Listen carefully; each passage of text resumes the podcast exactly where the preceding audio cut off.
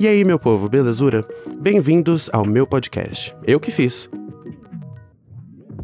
No podcast de hoje, eu tenho um convidado muito especial e a gente vai estar tá falando sobre aceitação e experiências que a gente teve no universo LGBT. Primeiramente, eu quero agradecer muito a presença da pessoa que está aqui hoje com a gente no podcast. É, é uma pessoa que eu conheço há um bom tempo, só que, né, como vocês já sabem, eu tenho essa mania de conhecer as pessoas e elas sumirem da minha vida e depois voltarem de novo e fica tudo certo. E a pessoa de hoje não é diferente. A gente se conheceu já tem um bom tempo e alguma coisa aconteceu nos nossos destinos que a gente se descruzou, mas a gente cruzou de novo e tá tudo certo. Então, seja bem-vindo, Gui, bem-vindo ao meu podcast e eu espero que você goste da experiência. Oi, gente, tudo bem? Queria te agradecer por ter me convidado. Eu acho que assim, o destino separou lá atrás, mas uniu já agora pro, uhum. a estar aqui nesse podcast maravilhoso. então, assim, tudo dentro do planejado. tudo tá fluindo. Exatamente, queria te agradecer. Eu acho que assim, a experiência que a gente vai ter aqui hoje, o papo que a gente vai ter hoje vai ser incrível. Tenho certeza que muita gente vai se identificar. Tenho certeza que muita gente vai rir. E eu acho que é aquela situação que a gente passa diariamente. Vamos acabar rindo da nossa própria desgraça, da nossa própria situação, porque o mundo ele nos gira, ele capota. Com certeza. E a gente sendo do universo LGBT, a gente sabe isso melhor do que ninguém. Exatamente. Exatamente. Então, como eu falei no podcast de hoje, a gente vai estar tá falando um pouquinho sobre aceitação e as nossas experiências no universo LGBT. Para quem não me conhece, meu nome é Doug e quando eu era criança, eu era muito quietinho. Eu era muito quietinho em todos os cantos. Na escola, eu sempre era aquele aluno que não necessariamente fazia todas as atividades, mas que estava sempre prestando atenção. Eu não gostava muito de escrever. E por eu ser muito quietinho em todas as aulas, é, os professores pegavam muito no meu pé, porque falavam: não, você tem que falar mais com as pessoas, você tem que interagir, você tem que fazer coleguinhas. E eu falando, ai, tá bom, né? Fazer o quê? Eu tenho que fazer isso. Mas isso é uma coisa ruim, né? Porque assim, é... isso parece que pressiona mais ainda a criança, né? Uhum. E você, quando, quando você é criança e você não é tão à vontade em ficar perto das pessoas e alguém vai lá e te força, você fica duplamente desconfortável. Então, uhum. já começa a pensar por aí. Só uhum. que foi muito bom eu ter tomado essa iniciativa por livre e espontânea pressão dos professores, porque no final das contas eu comecei a fazer amigos e quase sempre eram garotas. Eu nunca estava envolvido com garotos, eu dificilmente tinha amizade com garotos, mas por incrível que pareça, o primeiro melhor amigo que eu lembro era um garoto e eu não posso dar muitos detalhes porque minha memória é horrível. mas eu lembro que a gente passava muito tempo junto e foi, acho que foi uma das primeiras pessoas, assim, que mesmo ele sendo meu melhor amigo, é, naquela época eu já sentia uma, uma diferença, assim, da forma que eu via as garotas, por exemplo. Porque eu tinha ali por volta dos 4, 5 anos de idade e eu gostava, tipo, gostava de garotas por mais por achar que aquilo era o que deveria ser o certo, né? Sim, sim. A questão da padronização social. Sim. É o que foi ensinado a gente e é sobre isso. Uhum. Infelizmente, isso acontece até hoje das crianças acharem que, que o, o certo entre muitas aspas, né? O certo é menino gostar de menina e menina gostar uhum. de menino. E aí isso vem muito de criação. Então, na época Sim. eu gostava muito de garotas por causa disso. Mas eu notava que eu tinha um olhar diferente para alguns garotos da minha turma. E alguns garotos uhum. que eu brincava também na rua. E nunca questionei muito isso, porque na minha cabeça isso não era nada de. Tipo, nada demais. Eu era só um garoto que gostava demais dos meus amigos e para mim tava tudo certo. Eu achava que aquilo era totalmente normal. Uhum. E aí, conforme você vai crescendo, né? Eu fui crescendo e ali por volta dos meus 9, 10 anos, começaram a surgir na, nas, nas salas que eu estudava termos pejorativos, né? Vinham e, e xingavam e falavam coisas ruins sobre mim por causa que eu, eu tava sempre rodeado de meninas e que eu não necessariamente tinha um, um jeitinho muito heteronormativo, né? Como dizem. Sim. Então começou já desde cedo, nessa idade aí, começou o, o, os primeiros passos do, do bullying em relação a isso. E aí foi quando eu comecei a achar que aquilo era muito errado errado. Mas você diz assim, nesse período que você estava sentindo essa pressão do bullying, você tinha mais ou menos quantos anos? Ah, eu tinha por volta de uns 10, 11 anos. Foi quando começou Entendi. de fato. Porque antes disso, por exemplo, é, eu estudava em São Paulo Eu estudava Uhum. num- na mesma escola, praticamente. Acho que só troquei de escola duas vezes. Até a minha terceira série, eu tava ali com uns 9 anos de idade. Eu não tinha muitos problemas com isso. Porque não sei se as pessoas tinham uma criação diferente na cidade que eu morava ou o que que acontecia, mas eu não tinha muitos problemas com isso. Foi quando eu me mudei pro interior, com 10 anos, que eu tive o primeiro contato com isso. Que as pessoas já estavam tendo um problema mais, mais forte em relação a- ao, ao meu jeito de ser. É porque, assim, também, quando, quando a gente é criança, não sei assim, na- no, no seu caso, você está dizendo sua experiência, mas não sei assim, bem quando você era bem pequenininho.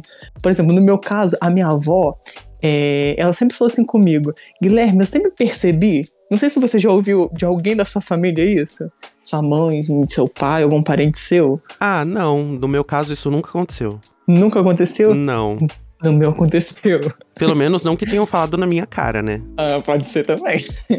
Porque nunca questionei. As pessoas sempre falam, nossa, nunca imaginei. Eu não sei se falar, obrigado, ou nossa, que pena. É, não, porque no meu caso, a minha avó ela sempre falou assim, Guilherme, é, desde pequeno eu sempre percebi que você tinha um jeito diferente, porque acontece, eu tenho hoje, eu tenho dois irmãos, Uhum. eu tenho o meu irmão, ele vai fazer 24 anos agora, e eu tenho 25, então a gente tem uma, uma diferença de idade muito, muito, muito pouca Uhum. de um ano, um ano e pouquinho que a gente tem de, de diferença de idade.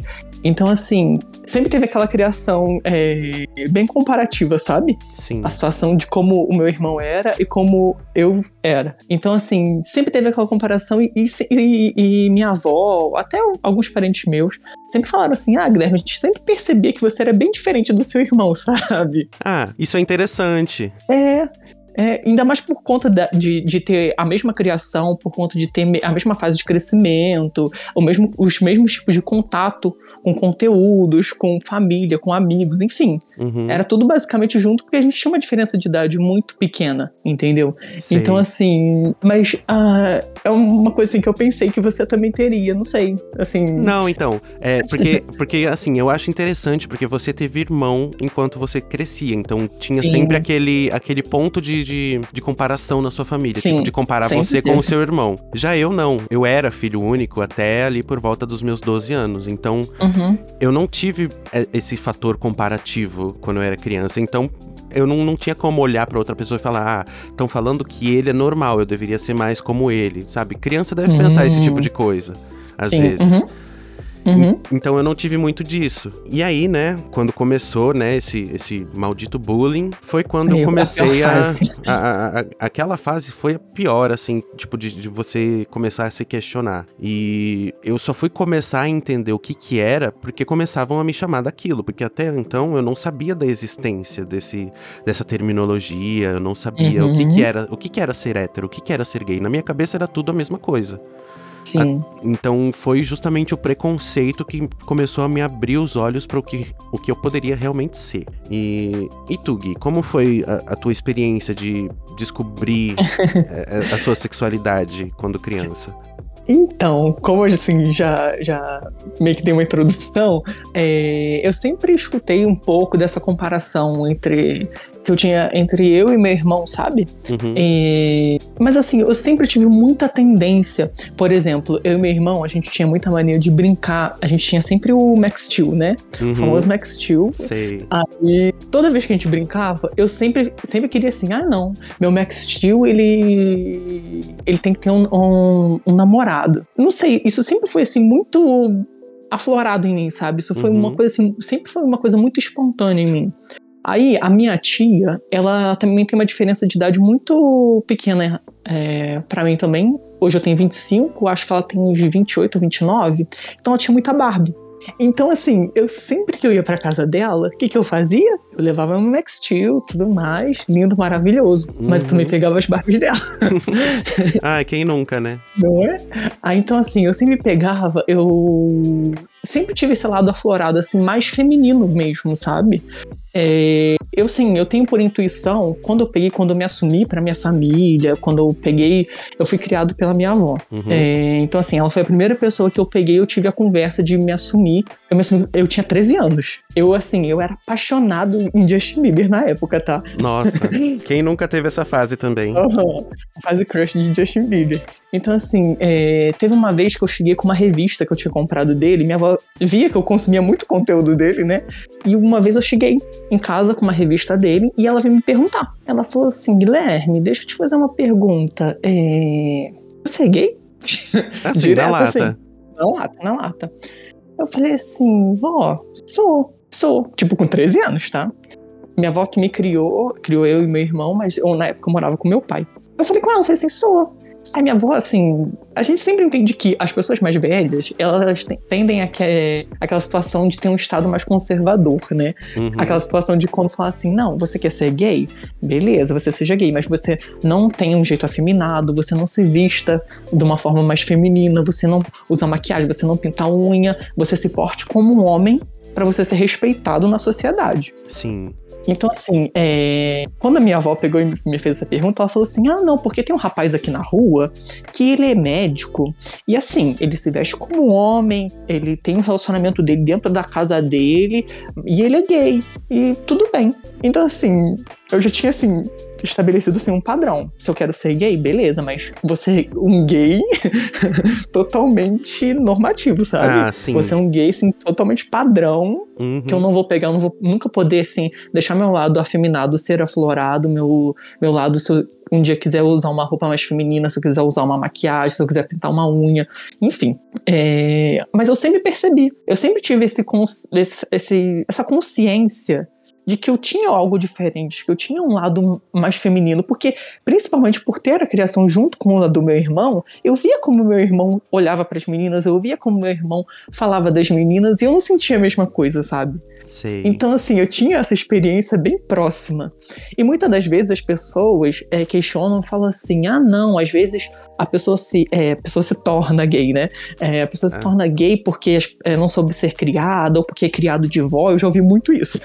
É, é, é, exato, ridículo. Mas eu tive a situação que minha criação foi a mesma do meu irmão. E assim, meu irmão, ele é um hétero, cis, tem um relacionamento, enfim, com mulheres, nunca teve relacionamento com homens, nunca teve experiência com homens, nunca nem teve desejo por homens, criação não tem nada a ver com isso, entende? Uhum. Nunca teve uma situação de, por exemplo, ah, porque o Guilherme foi criado de uma maneira mimada, porque o Guilherme foi criado por uma maneira de vó, porque o Guilherme não teve presença de pai, entende? Porque muitas das pessoas também tendem a, a dizer isso, ah, não teve presença de pai, não teve uma Sim. presença masculina, né?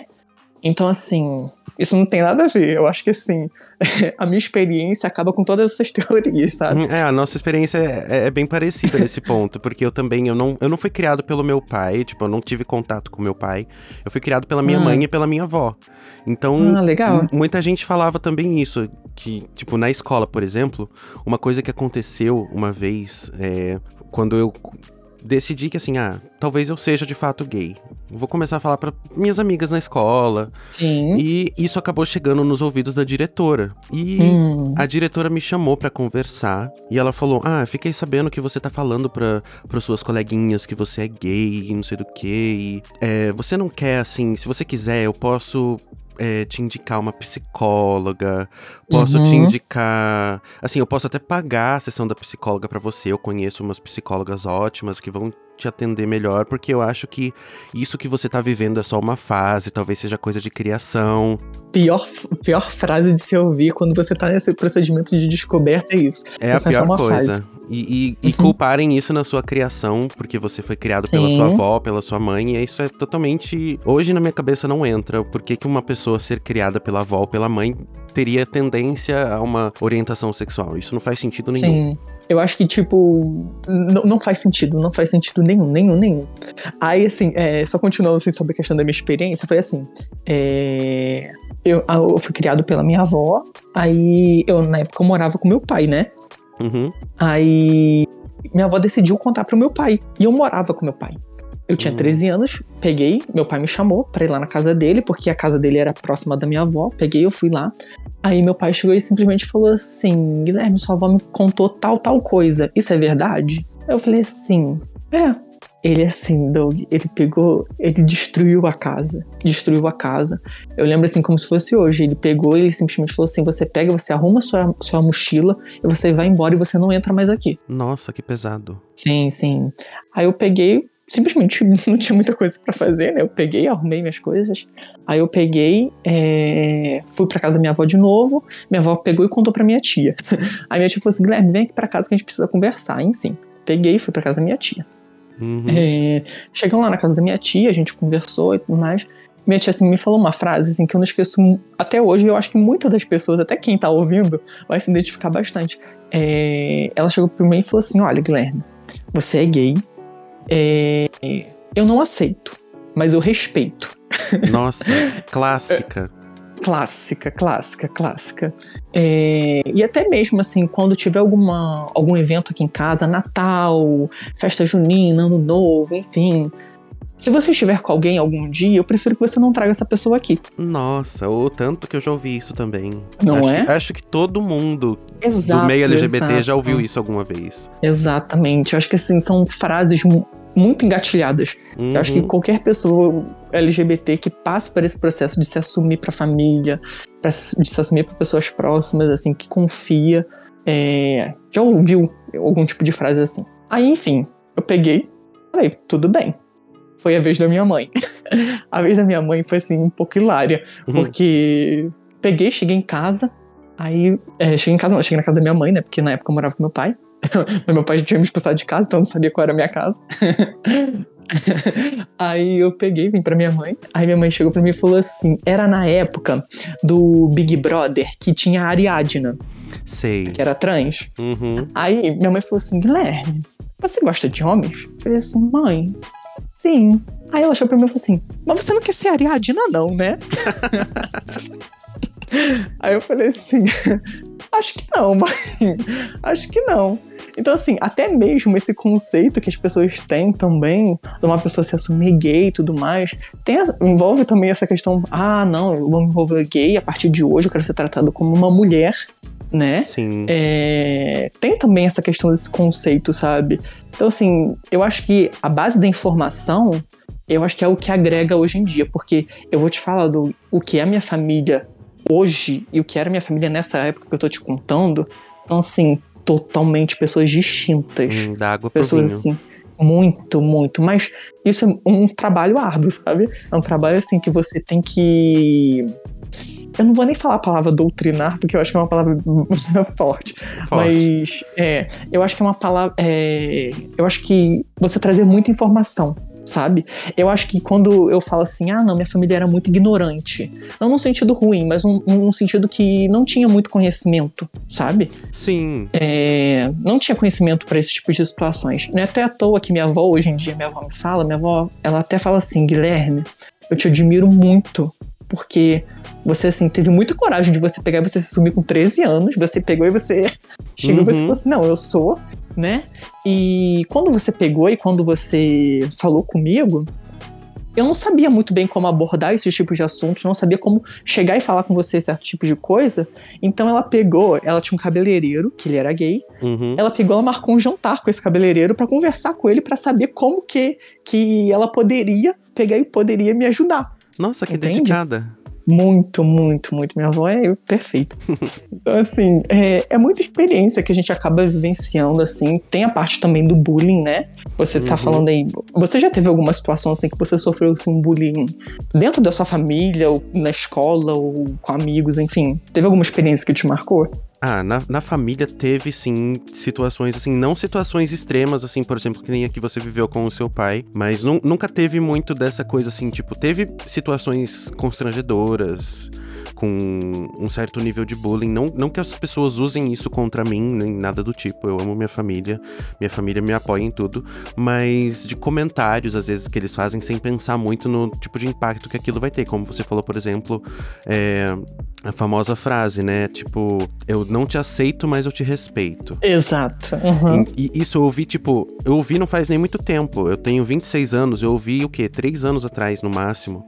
Da minha Nossa. tia que também me ajudou a criar. Então, assim, eu, eu tento não usar isso também como, como gatilho da, dessa questão, assim, da, da pessoa ter dito isso para mim, porque eu sei que às vezes ela não teve intenção de me machucar nem nada. Mas é uma coisa que você tem que melhorar com o tempo, né? Porque eu acho também importante falar sobre isso, que quando você, você sendo uma pessoa LGBT, você se assume para sua família, você não pode de jeito nenhum esperar que a sua família vai entender completamente sobre aquele assunto no, no mesmo dia, na mesma semana, porque Sim. isso é um processo muito longo, até para você, você se autoaceitar e você se autodescobrir, o mesmo tempo que você levou para ter esse processo, a sua família também vai ter. Então, tem que dar tempo ao tempo, no começo às vezes pode ser difícil se você tiver tiver uma família com uma, uma criação mais conservadora, conservadora é, ou se você tiver uma família com uma, uma, mente mais aberta, vai muito de caso em caso. E já fica aqui a dica para você que é LGBT, que ainda não se assumiu para sua família e pensa em fazer isso no futuro.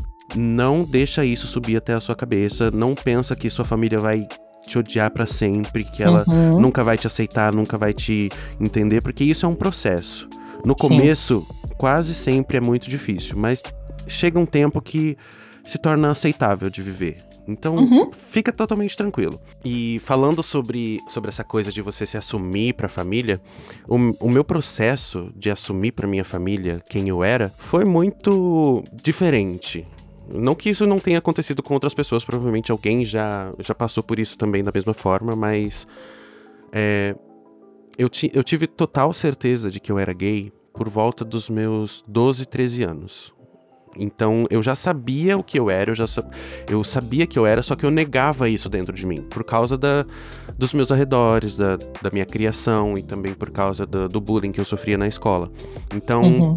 dos meus 12 até os meus 16 anos, eu tava forçando que eu era no máximo assim bissexual. Eu não falar que eu era gay jamais. Se alguém chegasse para mim e falava: "Doug, você é gay?", eu ia negar com todas as forças, ia estar tá, assim, tipo, não, não sou, não sei do que, ia fazer de tudo porque não queria que alguém me visse como sendo gay. Eu não na minha cabeça aquilo não era certo para quem eu era. E aí, depois quando chegou nessa fase dos 16, 17 anos, eu falei: "Não, peraí eu tô fazendo alguma coisa de errado. O que, que eu tô fazendo? Tipo, eu sei o que eu sou, por que, que eu tô com tanto medo de externalizar isso? E foi a época que eu comecei a contar para todo mundo, na, na, escola, pelo menos, que eu era gay. Todo mundo uhum. que chegava, você é gay? Sou. Ah, então beleza. Tinha gente uhum. que levava numa boa, tinha gente que não levava numa, numa tão boa assim, tinha gente que, tipo, depois que eu comecei a contar é, tinha gente que, sei lá, queria me bater na saída da escola porque eu era gay. Já aconteceu até de me baterem na saída da escola porque eu era gay. Sério? Porque, porque, assim, foi uma situação bem específica, assim. Eu tava. Eu lembro que eu, eu tenho uma melhor amiga, eu já falei dela aqui no podcast, o nome dela é Tamara. A gente estuda uhum. desde os 12 anos de idade, a gente sempre estudou junto. E ela me defendia muito. Ela, ela sempre era aquela garota valentona. Eu sempre fiz amizade com o pessoal assim, os valentões, uhum. porque eu sabia que eles iam me defender. Eu nunca. eu nunca seguro na É, eu, eu, nunca fui muito bom de briga, então eu, nem gostava de brigar. Então eu deixava a briga pros meus amigos. Falava, ó, oh, fulano tá querendo me bater. Ah, deixa lá que eu vou lá dar um papo com ele. e aí a gente tava saindo da, do horário de aula, tava. Eu tava indo lá com ela para casa. E aí um garoto simplesmente decidiu que seria uma boa ideia me chutar, assim, tipo, realmente dar uma voadora em mim no meio da rua. Tipo, ele pulou em cima de mim com o pé e tudo, me derrubou, começou a me bater, aí minha amiga foi lá, tirou ele de cima de mim, bateu nele de volta e. Uhum. E, tipo, foi uma situação assim, eu falei, peraí, por que, que você tá fazendo isso? Eu nem te conheço, nunca te vi na vida. Ele falou, não, eu sei que você é gay sei que você fica olhando para mim no intervalo e não sei o que. Eu falei, pelo amor Eita. de Deus, garoto, eu nem sei quem você é, nunca vi você na minha vida. Eu falei, ah, mas falaram que você fica olhando para mim. Eu falei, ah, pronto. Era só o que faltava, me arrumou pra cabeça. Aí fui, uhum. voltei na escola, falei pra diretora, falei, ó, fulano de tal me bateu aqui na saída, não tô nem aí. Bota ele de castigo. Porque eu era bem, bem amiguinho, assim, com os professores, com a diretora e tudo. Então, uhum. sempre que alguém pegava no meu pé, eu ia lá e falava, ó, oh, fulano de tal falou isso aqui. Aí eles lá davam uma detenção, alguma coisa. Eu falei do garoto, o garoto teve que pedir desculpas para mim. E aí, né, foram, foram passando os anos, e aí em 2015, uhum. 2015 eu tava com 19 anos e eu entrei pro exército. Uhum. Dei esse azar, eu dei esse extremo azar de entrar pro Mas exército. Você foi selecionado ou você que pediu? Você não pediu, né? Eu não pedi, eu tava pedindo pelo amor de Deus para eles me tirarem dali. Você ficou quanto tempo no exército? É um só ano pra... só, eu fiquei só um ano. Foi tipo do começo ali de fevereiro até dezembro. Uhum. Uhum. E aí, né, acabando o exército, tipo, eu, eu percebi uma coisa, porque quando eu entrei, eles fazem a etapa de seleção, né? E aí você tem uma entrevista Sim. com o, o sargento ou o tenente, enfim, com, com quem quiser que esteja lá no, no comando. Uhum. E aí, no meu caso, foi com um subtenente, e aí ele tava lá fazendo a entrevista comigo e ele falou: Você quer servir? Eu falei, não. Aí ele perguntou, mas por quê? Você tem um, um, bom porte físico, você você tem uma saúde praticamente perfeita, por que, que você não quer servir? Você seria ótimo no exército. Eu falei, eu não quero servir porque eu sou gay. Ah, você, foi... você foi direto assim? Eu fui direto. Gente, é porque assim, tem, tem gente que. Tem, eu, pelo menos, quando eu fui fazer meu alistamento, eu, fiquei, eu ficava morrendo de medo. De, tipo assim, perceberem alguma coisa e falar assim: hum, esse aí é gay, tem que entrar. Não, isso é a pior. Isso é a pior é. coisa que você pode fazer. É, né? Porque, né? quando, tipo, quando você tem muitos trejeitos físicos, tipo, que você esbanja muito que você é gay, tipo, você é efeminado e tal, eles já te, te derrubam ali na hora, eles não querem nem saber de você ali. O exército é muito homofóbico. Olha, eu vou te falar uma coisa, eu, você falando isso, eu me recordei. No dia que eu fui me alistar, é, tinha um menino que ele foi com turbante, foi até de salto. Hum tá? Ele foi completamente feminino, completamente feminino. Eu lembro que quando eu peguei, quando eu tava na fila esperando, né, para ser chamado, eu vi ele, eu falei assim, gente, ai, esse menino vai, ele vai ficar preso aqui, não sei. não sabia dessa situação. Eu não tive essa coragem toda na minha época, eu, eu era bem assim, padrãozinho normativo, porque Sim. eu tinha medo das pessoas reagirem diferente comigo. E aí, tipo, esse subtenente que eu fiz entrevista, ele nem ia ficar lá naquele ano. Tipo, ele só ia fazer entrevista e depois ele ia ser, sei lá, transferido para outro lugar, porque pelo que eu entendo no exército, eles não ficam muito tempo num lugar só. Eles hum. são transferidos às de cidade, de estado, então ele, ele não ia ficar mais lá. Ele falou: uhum. "Ah, não sei, você não tem trejeitos, não tem nada disso". Ele achou que eu tava mentindo sobre o ser gay para escapar do exército. Gente, eu eu fui aceito, eu entrei, eu falei: "Não, não é possível". E aí tá, eu falei: "Não, peraí, não deve ser o fim do mundo, não deve ser tão terrível assim". Ah. E aí.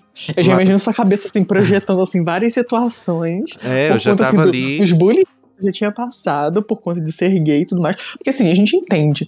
É, não sei, porque eu nunca vivenci, vivenciei num, num, ambiente militar. Mas eu acredito assim que seja um, um, um terror eu, eu, Guilherme, que eu nunca vivenciei. Eu acredito, eu já ia ficar projetando assim um milhão de coisas na minha cabeça que eu ia passar por conta de situações que eu já passei por bullying na escola, enfim. Isso acontece, com certeza. Tipo, depois que eu entrei, cerca de um mês depois, tipo, eu passei um mês aturando várias piadinhas, porque eu falei, bom, já que eu já tô aqui, eu não preciso mais fingir que eu sou hétero. Uhum. E aí eu uhum. comecei a, a ficar um pouco mais do, à vontade do, na minha forma de falar, na minha forma de andar. E você se sentia confortável? No começo, não. Eu, uhum. eu comecei aos poucos. Só que aí quando eu comecei a ficar confortável, eu comecei a receber muitos comentários dos garotos. Eles começaram tipo a fazer bullying comigo. Ah, comentários assim, tipo, fazer brincadeirinhas, tipo, é, envolvendo meu nome, falando que eu ia, sei lá, pegar não sei quem. Uhum, e, entendi. brincadeirinha chata de hétero que acho que todo mundo já passou por isso em algum momento. A gente já deixou uma observação aqui, Doug. Hétero que está ouvindo isso agora, nesse momento, que eu acredito que esteja ouvindo. Por favor, não faça esse tipo de piada porque é péssima. Ah, sim, por favor, meu 1% de público que esteja ouvindo isso. Não faça esse tipo de brincadeira, ok? Exato. Mas enfim, e aí eu eu vivenciando isso todo dia, eu pensei, eu não quero que essa experiência seja ruim, eu, eu vou ter que ficar aqui um ano, então eu tenho que fazer algo sobre. Uhum. Eu fui, falei com o, o, tenente novo que tava lá e falei, ó, na etapa da seleção eu fiz isso, isso, isso, falei que era gay e eles não não quiseram saber, acharam que eu tava mentindo. Ele falou assim, bem na minha cara, uma cara séria. Ele não, não hum. piscou, não fez nada. Ele simplesmente falou: Ah, se você tivesse feito a entrevista comigo e tivesse falado que era gay, eu teria te dispensado no mesmo segundo. Eita. Eu falei: Ah, tá, que bom então, que legal. Hum. Poxa vida, né? Uhum. Aí tive que aguentar o resto do ano. Com o tempo eu fui fazendo amizades e os. Como eu fazia na escola, eu fazia amizade com os, os valentões, os maiorais e os, os mais fortões. Então eu falei, vou fazer amizade com esse povo pra não ter problema. E aí fiz amizade com o pessoal e remetendo à mesma situação lá da escola que fazia. Sim, eu, eu, é uma tática que eu uso pra vida, inclusive você recomendo. Sempre, isso que eu ia falar, você é safo, tá? Você é muito Sim, safo. Porque se é, é, aquilo, se você não fizer isso, você não sobrevive. Uhum. E aí chegou no final, né, do, do, desse ano que eu vivi no exército, e eu pensei, tipo, botei uma retrospectiva na minha cabeça e falei, nossa, olha o tanto de coisa que eu tive que passar só porque eu tive medo de falar que eu era gay. Sabe? Tipo, eu tô deixando de viver uma vida mais, sei lá, tranquila às vezes, dependendo, porque eu uhum. poderia estar evitando de passar por esse tipo de situação. Vai que, né, algum dia eu, eu entro pro exército de novo, vai saber. Então, falar assim, tipo, ser mais aberto, isso me, me motivou. E aí, na, na virada de ano, eu simplesmente fui lá no Facebook, fiz um baita de um textão e postei uma foto minha com aquele filtro e fiz um baita de um textão falando sobre basicamente tudo isso que eu tô falando aqui, sobre a minha infância, sobre como, como foi a minha, minha parte da aceitação. E postei no Facebook no modo público e não tinha falado com ninguém da minha família. Ninguém, absolutamente ninguém. Não falei com a minha mãe, não falei com a minha avó, não falei com meus tios, não falei com absolutamente ninguém. As únicas pessoas da minha família que sabiam eram as minhas duas primas, que eu cresci com elas, então elas já me conheciam há muito tempo, elas já sabiam, tipo, não tinha como esconder delas. Uhum. Era mais fácil esconder de outros familiares do que delas. E, né, depois disso, depois de, de assumir, depois que a gente passa por essa fase, obviamente a gente começa a querer viver a vida, né?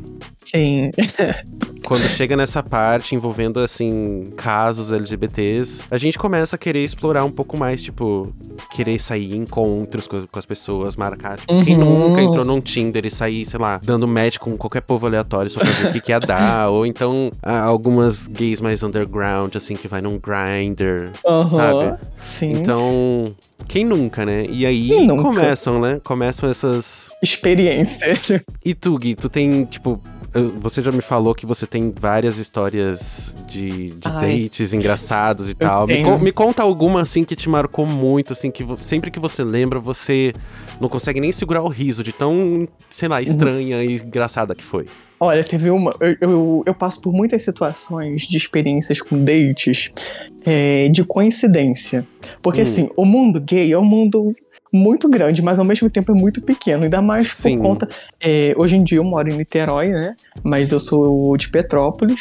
É, uhum. É uma cidade um pouco interior, porque é uma cidade imperial, né? Até brinco, sou garota imperial. em Niterói eu falo assim, sou garota imperial. É, então, assim, é uma cidade pequena, de certa forma, né? E Sim. eu já passei por uma situação de coincidência, foi muito engraçado. Eu peguei, tava me envolvendo com, uma pessoa, enfim. Eu, eu ficava com ele, devia ter uns dois, três meses. E ele sempre falava assim comigo: ai, não, eu não, eu não suporto meu ex, não suporto meu ex. Já tive várias, várias brigas com meu ex, não sei o que, enfim. Falava muito mal do ex dele. Mas a gente nunca pegou, a gente nunca assumiu nada. A gente sempre teve aquela situação de ficar. Por fim, eu vi que em um momento eu estava ficando meio que apegado e ele chegou e falou assim: não, essa não é minha vibe. Então hum. eu peguei e decidi cortar o laço. Peguei, mas nesse, nesse meio tempo que a gente pegou, a gente teve convivência, eu tive assim muita presença assim é, da vida dele profissional, da vida dele pessoal. Ele, eu sou apaixonado em gatos. e ele sempre me mandava foto do gatinho dele, que não sei o que, assim, uma gracinha, enfim. Hum. Por fim, a gente teve esse rompimento, esse afastamento. E eu comecei a me envolver com uma outra pessoa. Hum. Enfim, comecei a me envolver com essa outra pessoa, com essa outra pessoa, enfim. Papo vai, papo vem, papo vai, papo vem. Essa outra pessoa falava assim: olha, meu ex me deixou com um trauma muito, muito, muito, muito grande. Aí eu falei assim: ah. Ele falou assim: a única coisa que eu tenho raiva dele é porque ele ficou com o meu gato. Aí eu falei assim: sério? Ele falou assim: sério. Ele pegou e me mandou foto do gato dele. Quem era o gato?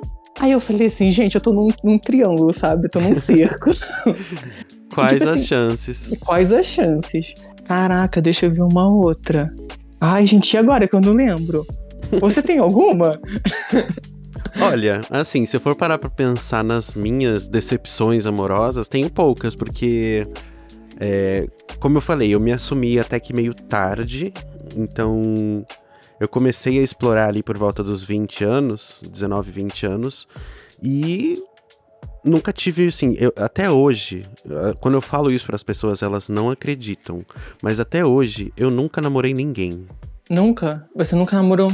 Nunca namorei ninguém, assim, tipo, nunca tive vontade, para ser sincero, assim, não, não vou ser hipócrita, vontade eu tive, mas eu não sei o que que acontecia, eu perdi interesse nas pessoas muito rápido, porque eu sou de peixes. Então. Ai, pisciano. Eu sou assim, eu, ou eu me apaixono à primeira vista, ou então esquece que eu não vou querer nada com você. Sério? É bem assim. Você, e- você não aparenta ser assim, tá? Você aparenta ser uma pessoa assim, completamente romântica e apaixonada, tá? Eu Não- sou muito. Porque assim, eu sou uma pessoa que. Quando eu tô muito apaixonado na pessoa, eu vou insistir em tudo. Eu vou fazer de tudo pela pessoa. É, eu sou ariano, com ascendente em aquário e lua escorpião.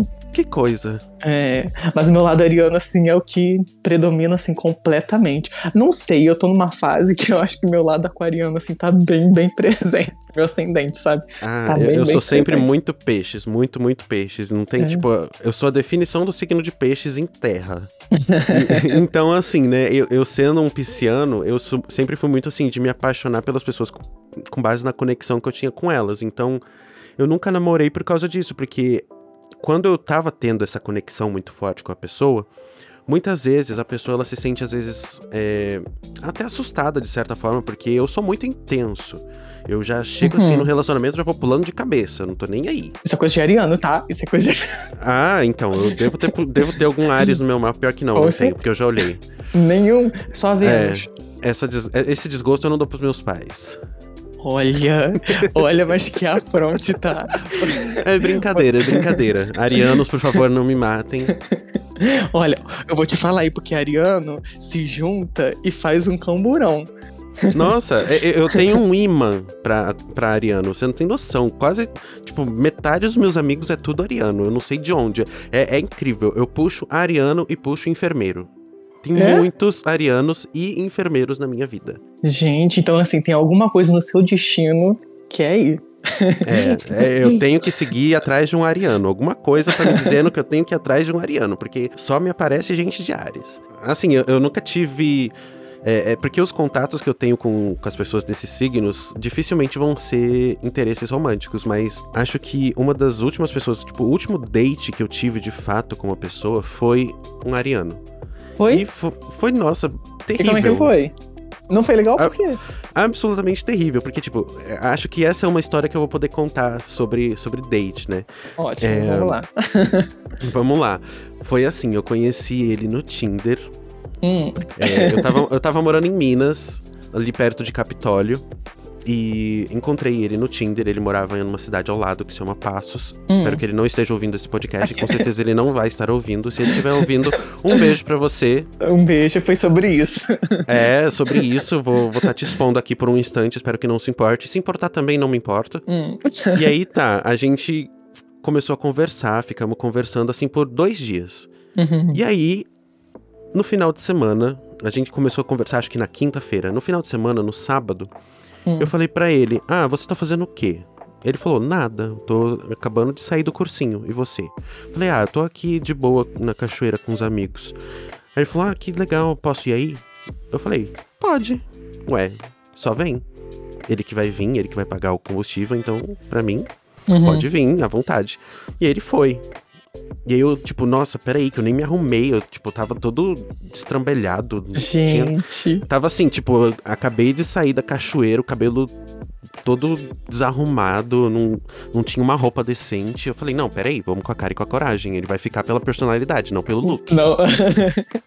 o que importa é o conteúdo. É, então, e conteúdo eu tenho a oferecer. O, look, às vezes, eu fico devendo, mas o conteúdo tá sempre aqui.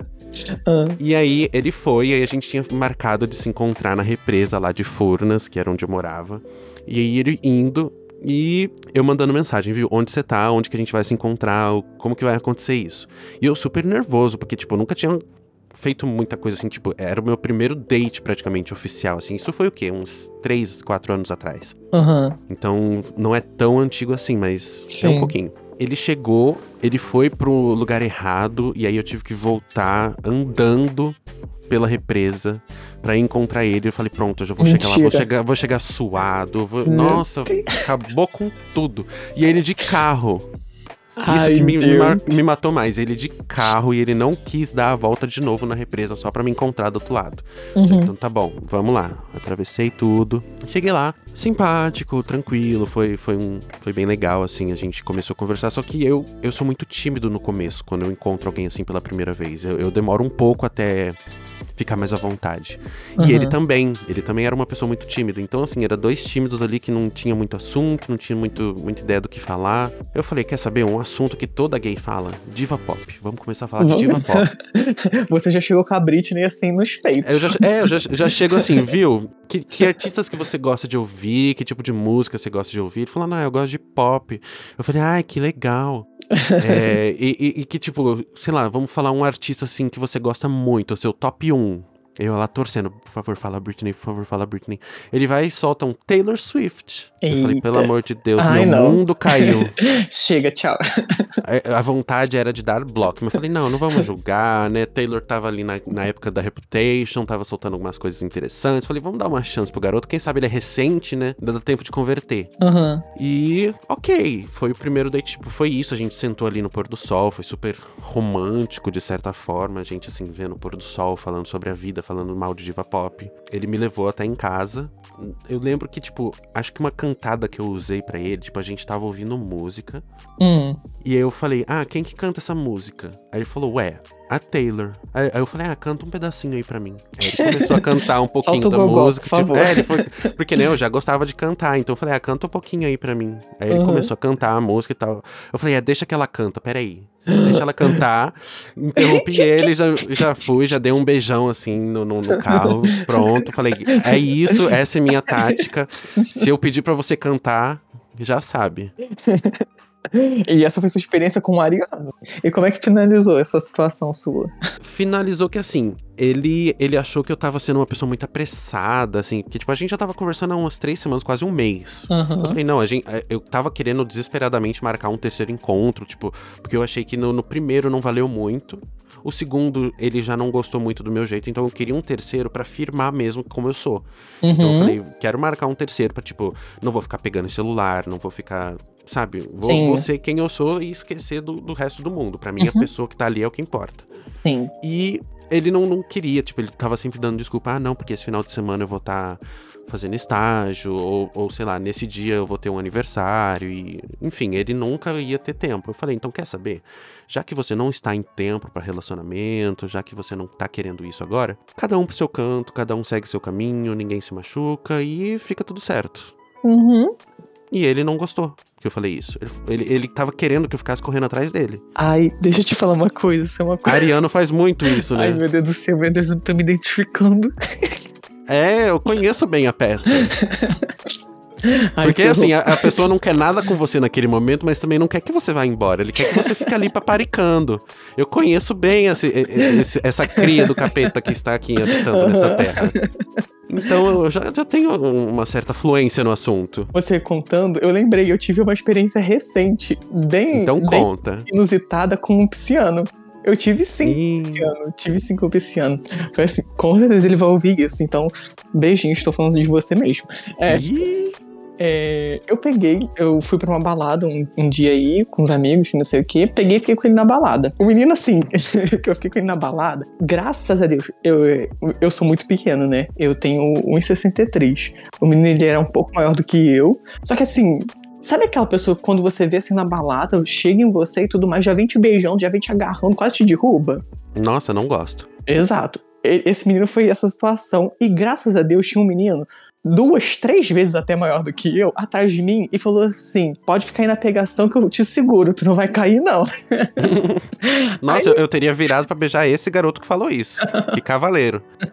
Foi, foi, foi. Eu falei assim: você é meu segurança. Ele falou assim: pode ficar aí tranquilo que eu te seguro. enfim, rolou, a gente trocou o Instagram, que não sei o que, enfim. É, passou durante a semana. No dia seguinte, ele me mandou mensagem perguntando: é, tava tudo bem, enfim, eu já na minha cabeça, né? Quem é? Aí, enfim, a gente pegou, a gente marcou de a gente se encontrar e a gente marcar um date. Pegamos, fomos marcar um date. Mas assim, peguei, adicionei ele no Instagram, nem tive curiosidade de ver, assim, foto dele, anti dele antigo e tudo mais, porque, assim, eu tinha ficado com ele na balada, tinha achado ele bem atraente, tinha gostado dele, assim, um pouco de, de papo que a gente teve, eu tinha gostado dele. Aí, enfim, a gente mar marcamos um date. Peguei, fui nesse date, né? Papo vai, papo vem, chegou no, no papo de relacionamento. De aquele papo que a gente sempre tem, né? Ah, você já uhum. namorou, você. Enfim. Eu peguei, expus minha experiência, que eu já tive relacionamentos, enfim. E ele foi falar dele. Ele falou assim: ah, eu já tive relacionamento meu relacionamento já durou. Eu tive um relacionamento que durou dois anos, né? E o meu atual tem tantos anos. Aí eu falei assim: para de palhaçada, né? Para de brincar, que não sei o quê. Ele falou assim: não, tô te falando sério. Eu falei assim: mas como assim? Ele falou assim: eu não te cheguei a te contar, não? Aí eu falei assim: não, você não me falou nada, não. Ele falou assim: não, eu namoro. Meu Deus. Ele falou assim: você não chegou a ver no meu Instagram? Menino, na mesma hora eu fui lá ver o Instagram dele, cheio de foto com namorada. Meu Deus. Lotado de foto com namorado. A vergonha da profissão. Aí ele chegou e falou assim: não, é que eu tenho um relacionamento aberto, que não sei o quê. Aí eu falei assim: tá bom. Legal, tipo, eu fiquei, eu fiquei assim, sem reação, sabe? né? Fico assim, completamente sem reação, mas assim, descobri no meio do date. Depois eu já falei assim: olha, pisciano tem uma, uma lábia pra ter umas tendências assim meio duvidosa. Hum, assim, né? É, não estou julgando, tá? Não, não estou. Como é que se diz a palavra? Generalizando. Generalizando, exatamente. Não estou generalizando que todo pisciano é assim, mas a experiência que eu tive com esse foi assim. Mas enfim, a gente depois ficou com papo, com papo, com papo. É, Ele é muito legal, muito legal. Mas eu achei melhor, assim, por- pela minha parte, eu pegar e não, não investir, porque não seria uma coisa muito legal pra mim, sabe? É, eu, eu, eu não sei, eu acho que eu não conseguiria construir nada em cima daquilo. Bom, pessoal, foi isso pro podcast de hoje. Eu espero muito que vocês tenham gostado do episódio de hoje. Foi muito, muito legal, muito divertido ter essa conversa.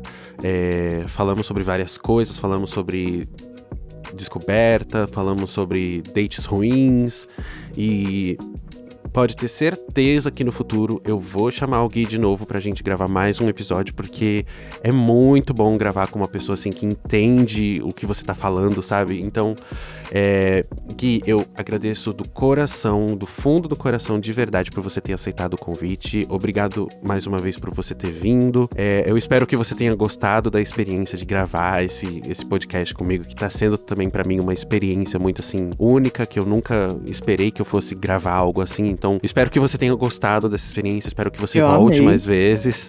E é isso, fala um pouco do, do, do pessoal onde eles podem te encontrar, se quiser divulgar suas redes sociais, se você quiser, ou Vou enfim, divulgar o blogueirinho. fala um pouco, fala, só, tipo, só encerra do seu jeito, agradece o pessoal que você quiser agradecer e é isso, o, o microfone é seu. É, primeiramente, assim, eu queria muito te agradecer por ter me chamado, porque eu acho que, assim, é uma experiência incrível poder, assim, estar participando desse teu projeto. Eu acho que... Eu já te disse isso no off, mas eu acho que eu tenho que deixar aqui registrado em como você está sendo, assim, super profissional, como o seu Hum. pod- podcast está extremamente polido, sabe? Não, não tem aquela perspectiva de ser uma coisa amadora, tem realmente aquele conteúdo. Eu te agradeço demais por estar compartilhando essa experiência sua e tá podendo ser presente. Espero assim que futuramente seja chamado para mais alguns, porque eu amo falar, eu amo me comunicar e eu amei participar. Foi incrível, um papo super incrível, super didático. e eu acho que eu vou terminar assim com a, com a mesma frase que eu tinha começado. É, o mundo pra gente não gira, ele capota. Então, gente, é isso sobre a vida. É, É quem quiser isso. também é sobre isso. Quem quiser também me encontrar, meu Instagram é Gui Queiroz, com quatro Z's no final. É, E é isso. Estamos aí. Espero que volte futuramente. E eu vou, como eu deixei registrado, eu vou deixar aqui de novo, tá? Eu vou pegar, eu vou chamar o senhor pra sair.